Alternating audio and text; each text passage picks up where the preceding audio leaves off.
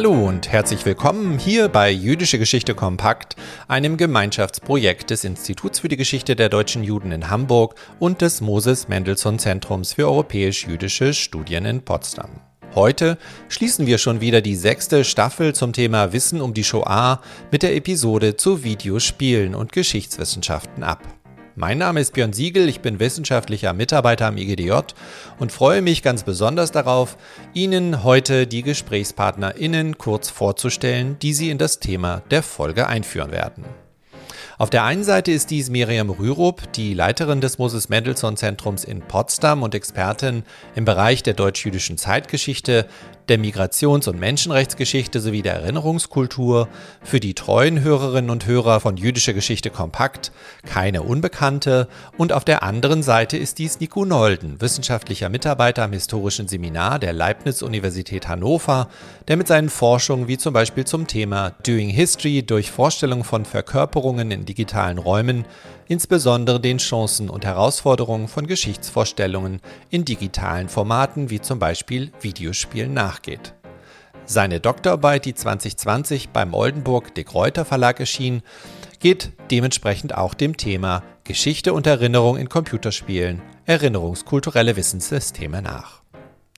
Die Abschlussfolge beschäftigt sich noch einmal mit der spezifischen Rolle von Medien, in diesem Falle von Videospielen, und reiht sich damit in die bisherigen Diskussionen der letzten drei Folgen ein, in denen wir bereits andere Medien ihren Chancen und Herausforderungen nachgegangen sind.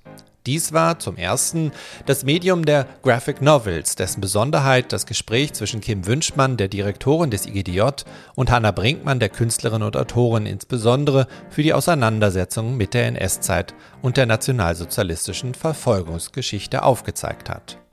Auch die Diskussion mit Wolf Gruner von der University of Southern California, Los Angeles zeigt in der zweiten Folge die Weiterentwicklung der Oral Testimonies und die Einbindung von Virtual und Augmented Realities seitens der Shoah Foundation auf. Neue Zugänge und die Nutzung von neuen Medien stand hier ebenfalls im Zentrum und zeigte auf, wie dies das Wissen um die Shoah erweitern. Mit einem genaueren Blick auf das Medium der Online-Ausstellung präsentierte Anna Menny in der dritten Folge die Möglichkeiten der transnationalen Vernetzung, der multilingualen Verknüpfungen und der interaktiven Präsentation, die ebenfalls neue Zugänge zum Wissen um die Shoah definierten.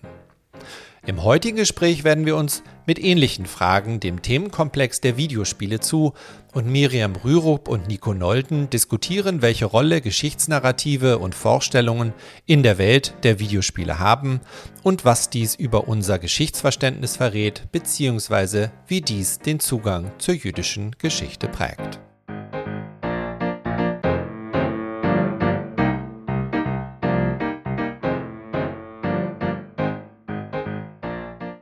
Freue mich sehr, dass wir heute, dass wir heute sprechen über jüdische Geschichte und Erinnerungskultur oder überhaupt allgemein Geschichte im Computerspiel. Ähm, in dieser Staffel geht es ja darum, wie, wie wir mit verschiedenen Medien Geschichte vermitteln können und was sozusagen die Grenzen und was andersrum die Chancen und äh, besonderen Potenziale jeweils sind. Und heute soll es also um Computerspiel gehen. Und ähm, ich war ja auch schon einmal im äh, Game Lab und habe mich ein wenig probiert. Ich freue mich also sehr, dass ich heute den Experten zu dem Thema gewinnen konnte für diese ähm, Folge in der vom IGDJ äh, äh, gemachten Staffel. Und würde vielleicht als allererstes einsteigen mit einer ähm, konkreten Frage, wie sind Sie dazu gekommen, das zu machen? Was war zuerst da? War zuerst die Leidenschaft am Zocken da oder war zuerst die Leidenschaft an der Geschichte da? Wie kamen die zwei Themen zusammen? Ja, vielen Dank für die Einladung. Ich freue mich, dass ich als Experte hier sozusagen vorgestellt werde und was dazu sagen darf. Ähm, die reizvolle Beschäftigung mit digitalen Spielen war am Anfang eigentlich deswegen so eine, so eine Backseat-Geschichte. Also man saß in zweiter Reihe und guckte mit, bei Mitschülerinnen und Mitschülern beim Spielen zu weil die alle die Geräte hatten und ich nicht. Meine Eltern waren da sehr reserviert. Und ich sage immer, ich habe so die, den Verdacht, dass das meine Forschungs, meinen Forschungsgeist geweckt hat. Und dass ich daher diese Leidenschaft habe. Und wenn man das akademisch betrachtet, wurde ich ja, auch Sie kennen ja die Geschichtswissenschaft, dass sie durchaus in längeren Zeiträumen denkt und sich an Neues nicht so gut gewöhnen kann, sage ich mal Das heißt, am Anfang wurde ich sehr viel gewarnt davor, mich mit dem Thema zu beschäftigen, weil ich meine Reputation damit zerstören würde. Also sehr häufig auch von Gleichaltrigen, also von wissenschaftlichen Mitarbeiterinnen und Mitarbeitern. Und so habe ich ab 2009 dann etwas stur mich mit den Fachhochschulen zusammengetan und mich mit Games-Entwicklern auch getroffen, weil ich das Thema immer unfassbar interessant fand. Wie denken eigentlich unterschiedliche Gruppierungen in der Gesellschaft darüber, was Geschichte in digitalen Spielen ausmacht?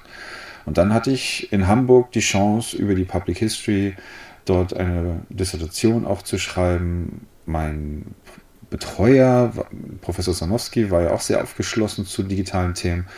Und so habe ich mich dann nach und nach durchgesetzt. Sehr hilfreich war dabei, dass wir Netzwerke gebildet haben. Der Arbeitskreis Geschichtswissenschaft und digitale Spiele hat ab 2015 wirklich deutlich dazu beigetragen, dass wir wirklich ein Feld aufbauen konnten. Also ich kann niemandem dazu raten, als Einzelkämpfer oder Einzelkämpferin loszulegen und so ein Thema zu bearbeiten. Hm.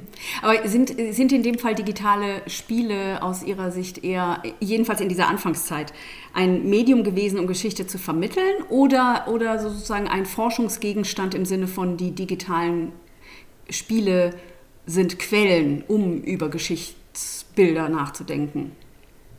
So differenziert fand ich das in der Wissenschaft gar nicht betrachtet.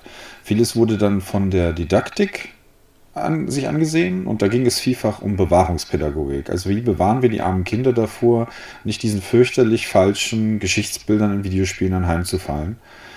Und der Nachteil von dieser Perspektive ist, dass man sich nicht wirklich mit den Eigenschaften dieses Mediums beschäftigt. Das wiederum kam so erst ab dem Jahr 2005, 6, 7, 8 so da hat auch international erst eine Debatte in der Geschichtswissenschaft wieder angefangen. Man hat vorher immer gedacht, das könne die Didaktik alleine.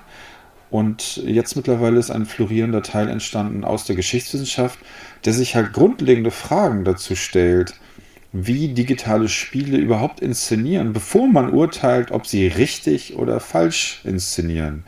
Das heißt, am Anfang hat man stark das, was man von Buch und Text und Film kannte und wie da inszeniert wird und Wissen vermittelt wird, äh, als Maßstab genommen an digitale Spiele und hat völlig vergessen, dass die ein ganz andersartiges Medium sind. Und darum kümmern wir uns jetzt in der Forschung halt schon sehr intensiv. Und ich finde, Deutschland macht da eine ganz gute Figur. Also der deutschsprachige Raum ist da ziemlich weit vorne mit dabei. Mhm. Also es wurde Vielleicht, immer also implizit also, da, darüber deutlich. Kurz dazu, ja?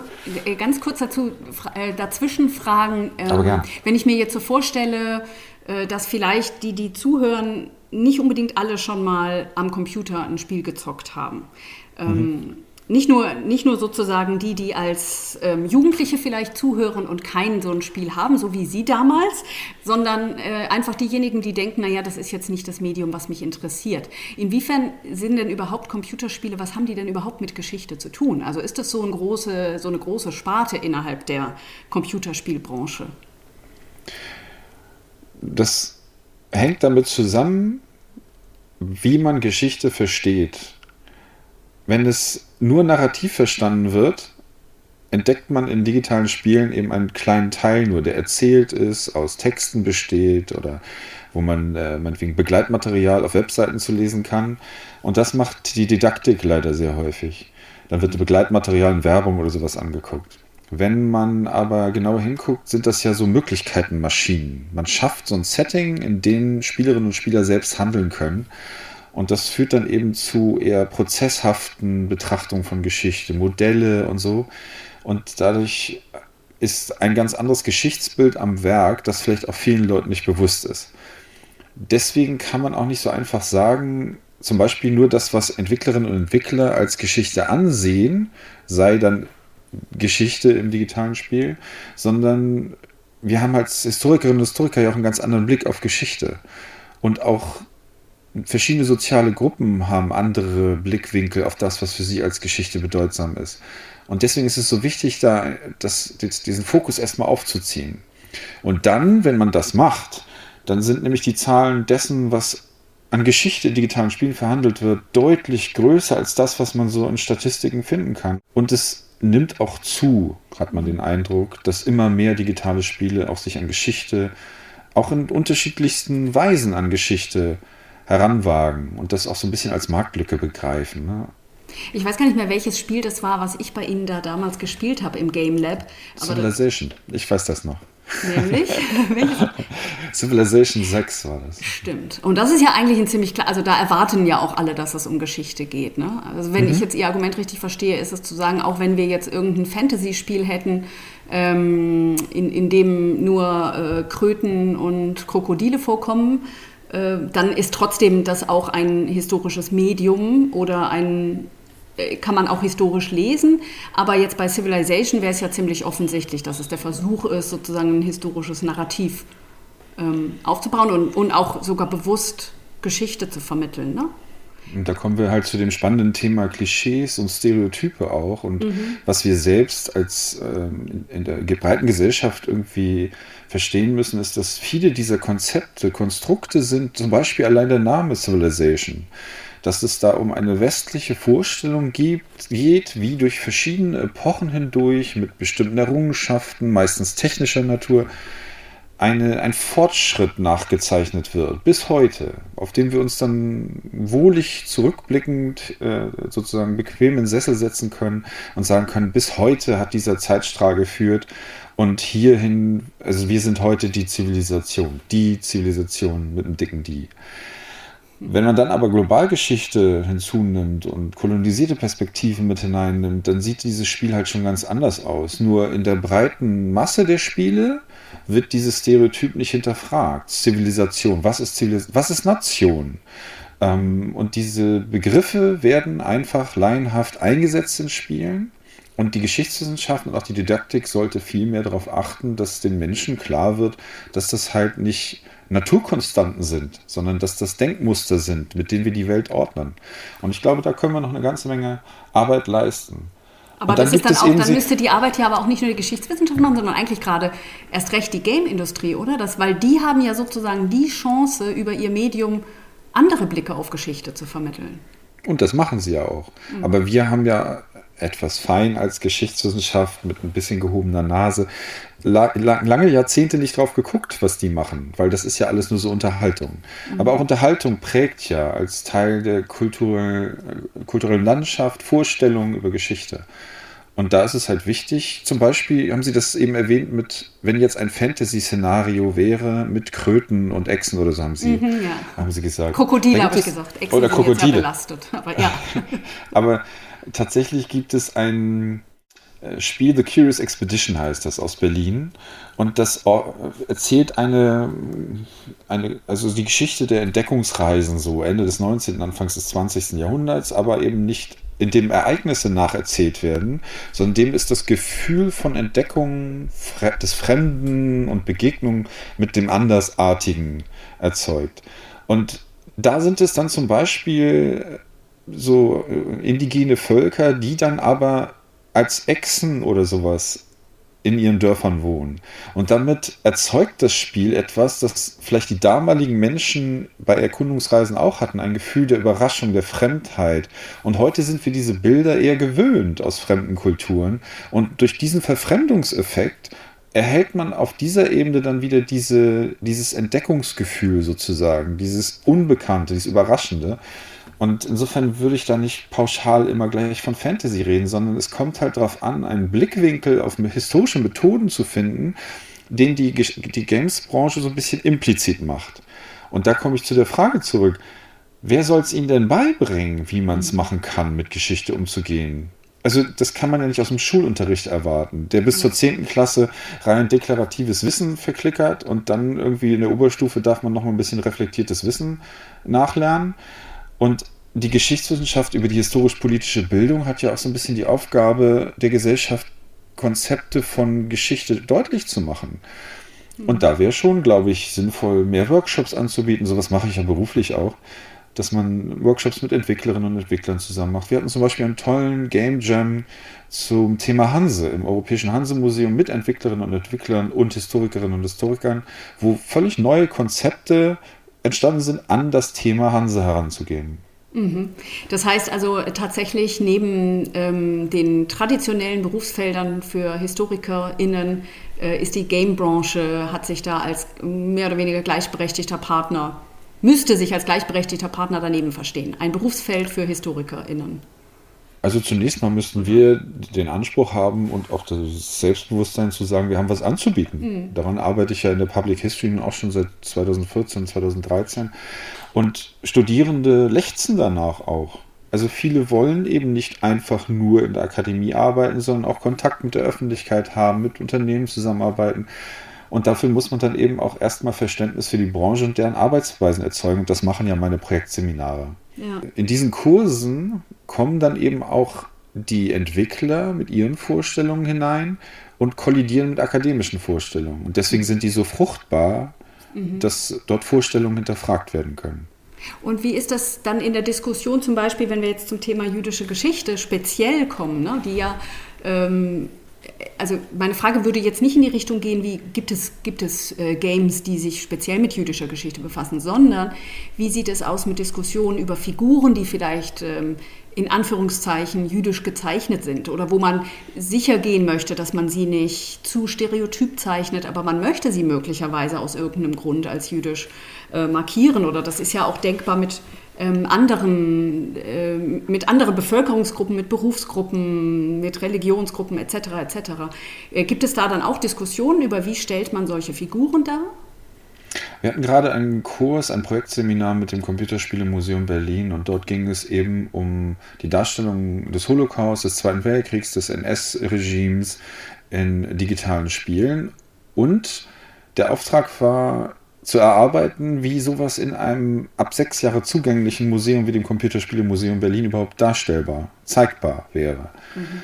Und dort ist sehr deutlich rausgekommen, wir haben uns da viele Spiele angeguckt und die Studierenden haben sich ja sehr lange damit beschäftigt, dass in der Literatur deutlich wird, es kommt immer ganz stark moralisches Argument herein, sollte man das überhaupt thematisieren? Und die Games-Branche ist dadurch auch stark verunsichert, so ähnlich wie bei der Gewaltdebatte ja auch lange Zeit. Mhm. Ähm, wenn man aber dann guckt, wie zurzeit jüdisches Leben dargestellt wird, so, wird zum Nachteil des, der Darstellung eben sehr stark mit Stereotypen gearbeitet. Spiele arbeiten ganz stark mit einfach erkennbaren Stereotypen, damit man eben Botschaften versenden kann, die Spieler in der Hektik des, Spiel, des Spieles schnell verstehen können. Mhm. Das führt dann zu einfachen Rabbi-Darstellungen, ja. äh, zum Beispiel als Opfer eines Übergriffs in der Reihe GTA oder so, äh, was nicht notwendigerweise ein antisemitischer Akt dann war, sondern aus der Geschichte sich erklärte. Aber es wird dann ganz stark schnell als mit so einer Verbotsdebatte verbunden. Digitale Spiele sollten, dürften oder so nicht. Und ich halte das für einen Fehler. Ähm, Wolfenstein wurde damals auch thematisiert bei uns im Kurs und äh, hatten, wir, hatten wir auch im Vorgespräch sozusagen mhm. angesprochen. Ähm, dort wird dann halt kategorisch von den Entwicklern selbst, das wurde ja nicht zensiert. Können Sie vielleicht in einer, kurz in einer Klammer sagen, was Wolfenstein ist für die? Ach so, ja, ich sollte eine Klammer einfügen. Äh, Wolfenstein ist ein ähm, Shooter, der in einem alternativhistorischen Szenario spielt, wo das NS-Regime den Zweiten Weltkrieg gewonnen hat. Man spielt in, in den 60er Jahren und äh, die Weltherrschaft ist quasi in, in Nazi-Händen. Und es geht um eine Widerstandsgruppe, die angeführt wird durch einen grobschlächtigen, äh, kaum besiegbaren äh, Superkämpfer, sag ich mal äh, der aber im Original einen jüdischen Kontext hat. Als, es wird eine Rachegeschichte quasi erzählt, weil seine Mutter halt durch den Holocaust gestorben ist. Und diesen ganzen Teil dieser ganze Teil wird aus der deutschen Fassung rausgestrichen. Sodass einfach nur eine platte Rachegeschichte übrig bleibt, die NS-Herrschaft als das Regime bezeichnet wird. Und durch diese vermeintliche, durch die Herausnahme des jüdischen Kontextes entsteht ein riesiger Schaden, weil diese Motivation und diese Rechtfertigung fehlt. Er ist Teil einer Widerstandsgruppe, die alle als äh, marginalisiert in irgendeiner Form äh, gegen das NS-Regime aufstehen. Und das rauszuschneiden ist halt der falsche Weg. Also ich würde damit sagen, mit dem Beispiel, nur Stereotype zu verwenden, ist der Einfachheit halber geschuldet, dass man es besser erkennen kann, aber ist der falsche Weg. Es komplett rauszuschneiden, ist aber genauso der falsche Weg, weil dadurch eben nicht keine Geschichte erzählt wird, sondern auch eine Deutung von Geschichte vorgenommen wird. Ja. Das ist, das ist ja hochspannend und ich meine, ohnehin, also Computerspiele, wie so vieles, also auch wie, wie, äh, wie Filme letztlich, funktionieren ja gar nicht ohne Stereotype oder sind schwieriger, sagen wir mal, ohne Stereotype. Also Bilder, das stimmt, ja. Ähm, gerade je schneller etwas geschnitten ist oder so, ähm, es ist ja, letztlich könnte man wahrscheinlich sagen, ist überall äh, ein Klischee in unseren Wahrnehmungen. Also der, der Streber wird mit Brille gezeigt. Ähm, mhm. Die Frage ist ja aber, wenn ich da einhaken darf, ja, ob man nicht Stereotype verwenden kann und sie dann bricht. Also ja. zum Beispiel durch eine Erzählung. Ähm, das äh, Spiel The Last of Us 2 hat zum Beispiel eine großartige Szene. Ähm, in einem, es geht dort um äh, Zombies, apokalyptische Endzeit und in einer ruhigen Szene ist die Hauptdarstellerin mit ihrer äh, Begleiterin in, einem, in einer ehemaligen Synagoge.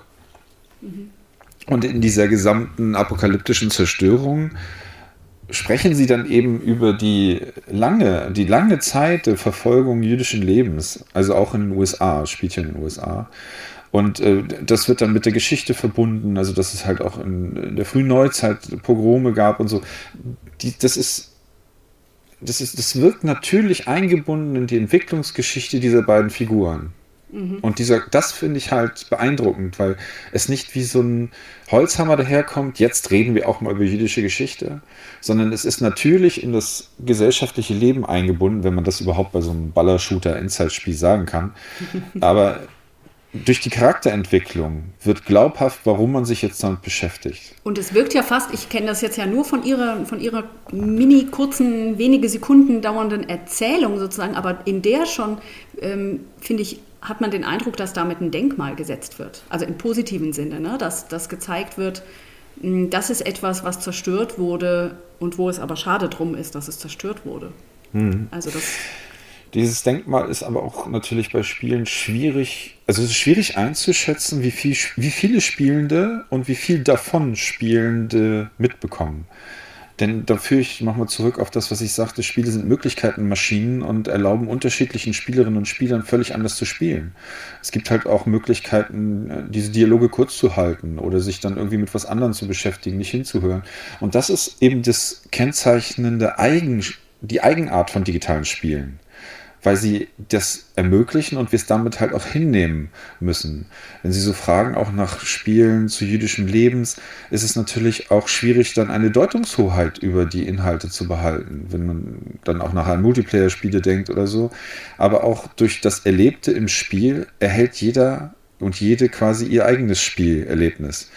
Und das zu steuern durch Leitplanken fällt halt zum Beispiel auch in der Gedenkstättenlandschaft schwer, wenn man jetzt an sowas wie Serious Games zu historischen Themen, zum NS oder sowas denkt, die denken dann immer sehr narrativ, linear geführt. Mhm. Und das halte ich für einen Fehler, weil ich ja immer sage, das sind nicht die Eigenschaften digitaler Spiele. Dann könnt ihr auch ein Buch schreiben oder einen Film drüber machen. Also Sie meinen eigentlich die Akteursperspektive, der, der Spieler oder die Zockerin muss auch als Akteurin der Geschichte stärker eine Chance haben, auch bei solchen Themen. Genau. Und das mhm. führt halt ganz schwierig dazu, dass wir zum Beispiel im Thema Holocaust auch Alternativen von Deutungen zulassen würden, je weiter wir sozusagen den Rahmen aufziehen. Und das macht es natürlich bei solchen Themen schwierig, aber ich glaube nicht unmöglich. Man kann mit Perspektivität arbeiten, die Einbettung von Charakterentwicklung, wie in dem Beispiel, was ich erwähnte. Wenn man eben auch Mut hat, zu meinetwegen so einem Shooter, zu dem man ja durchaus auch kritisch stehen kann, ähm, zum Beispiel was die Rachegeschichte, jüdische Rache oder sowas angeht, ähm, was den Gewalteinsatz, äh, diese, zum Beispiel gibt es dort eine Szene in einem ähm, Gefangenenlager, wo die Hauptfigur natürlich sehr viel Handlungsmöglichkeiten hat, weil sie halt so brachial ist, weil sie kämpft, weil das Spiel so angelegt ist. Das ist ja nicht die Realität jüdischer Gefangener gewesen in äh, diesen Lagern. Und deswegen ist es schwierig, da die richtige Balance zu finden. Aber wenn nicht wir zusammen mit den Entwicklerinnen und Entwicklern, wer könnte denn Szenarien und Spiele entwickeln, mit denen man das vielleicht darstellen könnte? Zurzeit habe ich da noch keine Antwort drauf, aber ich habe da auch viel Vertrauen in die Games-Branche, wenn man sie berät. Und wenn die sich beraten lässt, natürlich auch. Ja.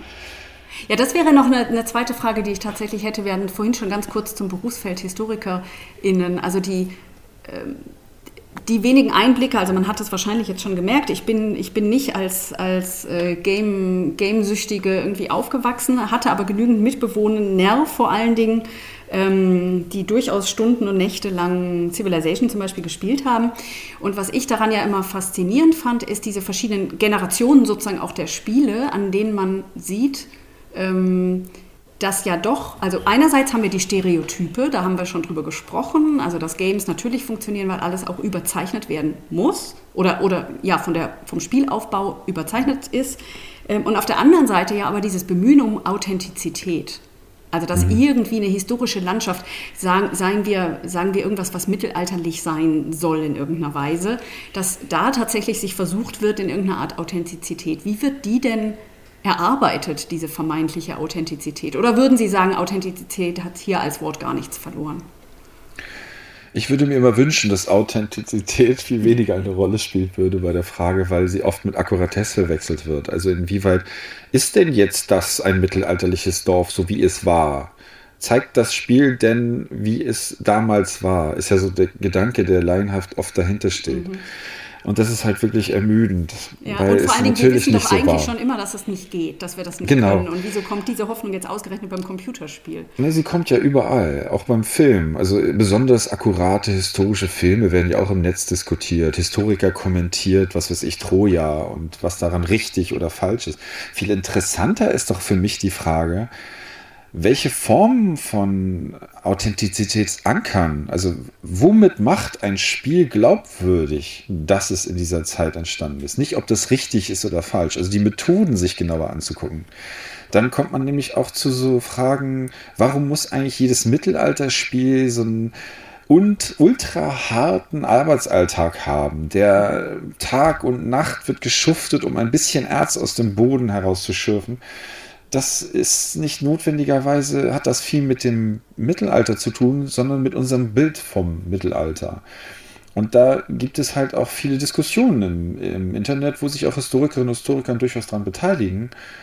Was ist denn nun eine richtige Deutung oder eine differenziertere Deutung eines Mittelalterbildes, zum Beispiel in einem Spiel, das damals Böhmen im Jahr 1404 möglichst exakt und akkurat darstellen wollte und es auch so beworben hat.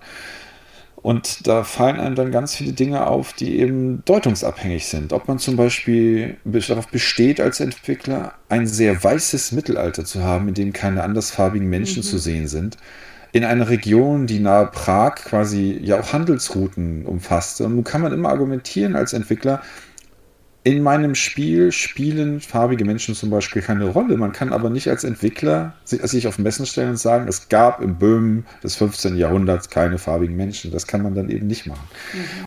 Was ja viel interessanter wäre, ist sich anzugucken, wie wird denn zum Beispiel in so einem Mittelalterspiel das alltägliche Zusammenleben der Menschen betrachtet. Wer wird ausgegrenzt? Wer wird äh, Teil der Gesellschaft? Also zum Beispiel bei diesem Spiel in Böhmen 1404. Und dort könnte man dann natürlich auch sich fragen, könnte man dort nicht auch mal thematisieren, wie jüdisches Leben in der Zeit ausgesehen hat? Wie waren sie gekleidet? Waren sie ausgegrenzt aus einer Dorfgemeinschaft? Und das zeigt halt, dass das Dargestellte sich ganz stark an visuellen Mitteln festmacht, um historisch zu wirken. Aber Prozesse und Verbindung, Beziehungen zwischen Menschen, Kommunikation eben noch ganz stark unterbelichtet ist in Spielen. Die Frage zum Beispiel auch, wie waren Emotionen im 19. Jahrhundert oder im Mittelalter? Welche, wie, welches Geräusch macht eigentlich ein Wald wie in Transsilvanien im 16. Jahrhundert? Also diese klanghistorischen Sachen, die ja immer alle irgendwie angenähert werden. Und das ist offenbart ein sehr basales Verständnis davon, was unsere Gesellschaften historisch verändert und wie sich auch Landschaft verändert. Ich hätte noch äh, eine weitere Frage zu, weil wir jetzt immer wieder über sozusagen jüdische Themen in allgemeinen Computerspielen, äh, mhm. ja, digitalen Spielen gesprochen haben. Äh, gibt es zufällig irgendwelche ähm, Spiele, wo nicht nur am Rande, sagen wir, eine Synagoge gezeigt wird oder ein Rabbi vorkommt oder ich weiß nicht, was wir gerade noch an Themen hatten. Ach so, oder natürlich die Rache, ähm, Frage nach 45. Aber gibt es vielleicht ein, ein, zwei Spiele, die Sie empfehlen würden, unseren ZuhörerInnen äh, mal anzuschauen, wo tatsächlich jüdische Geschichte ein zentrales Thema ist? Das ist, gibt es meines Wissens leider noch nicht. Das Schwierige daran ist ja auch, was diese Klischees oder Stereotype angeht, eben dann, sagen wir mal, normales gesellschaftliches Leben deutlich zu machen und dann trotzdem jüdische Akzente zu setzen, ohne Stereotype zu benutzen. Mhm. Ich glaube, dass das zurzeit noch ein bisschen früh ist, sich darüber nach Gedanken zu machen als Games-Branche. Ich finde wirklich gelungen, diese dialogische Szene, die eingebaut ist in dieses The Last of Us 2. Mhm. Aber da muss man sich ja auch erstmal hinspielen dann. Ähm, aber ein, ein, ein Spiel, das sich konkret mit jüdischem Leben in einer bestimmten Zeit befassen würde, das ist mir nicht bekannt. Mhm. Ich glaube auch, dass Entwicklerinnen und Entwickler aufgrund dieser moralischen Diskussion, die gut gemeint ist, aber nicht zielführend ist, ähm, dazu sich nicht trauen, ein bisschen, ja, ein bisschen zurückschrecken. Und aus Israel gibt es zufällig, also wenn wir jetzt gerade nach Israel schauen und wissen, die haben wirklich eine, ja, eine sehr starke Hightech- und IT-Branche, äh, könnte man ja denken, vielleicht ist auch die Gaming-Industrie dort ähm, sehr verbreitet.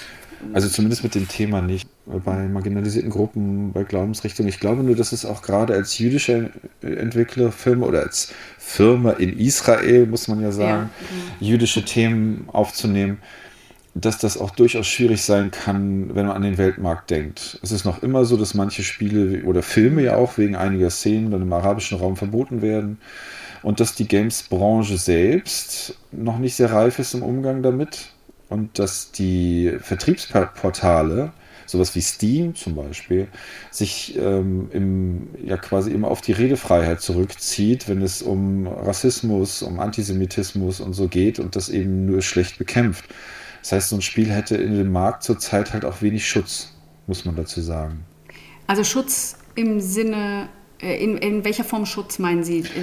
Also Schutz vor der Inanspruchnahme von, also durch ähm, rechtsradikale Gruppen, okay. durch ähm, antizionistische Gruppen und wie auch immer. Also da gibt es halt eine ganze Menge, was ja auch so ein bisschen in diesem Umfeld aufgetaucht ist mit diesen Anschlägen, wo Seehofer auch mal sagte, dass die Gamer-Szene da besser angeguckt werden müsste.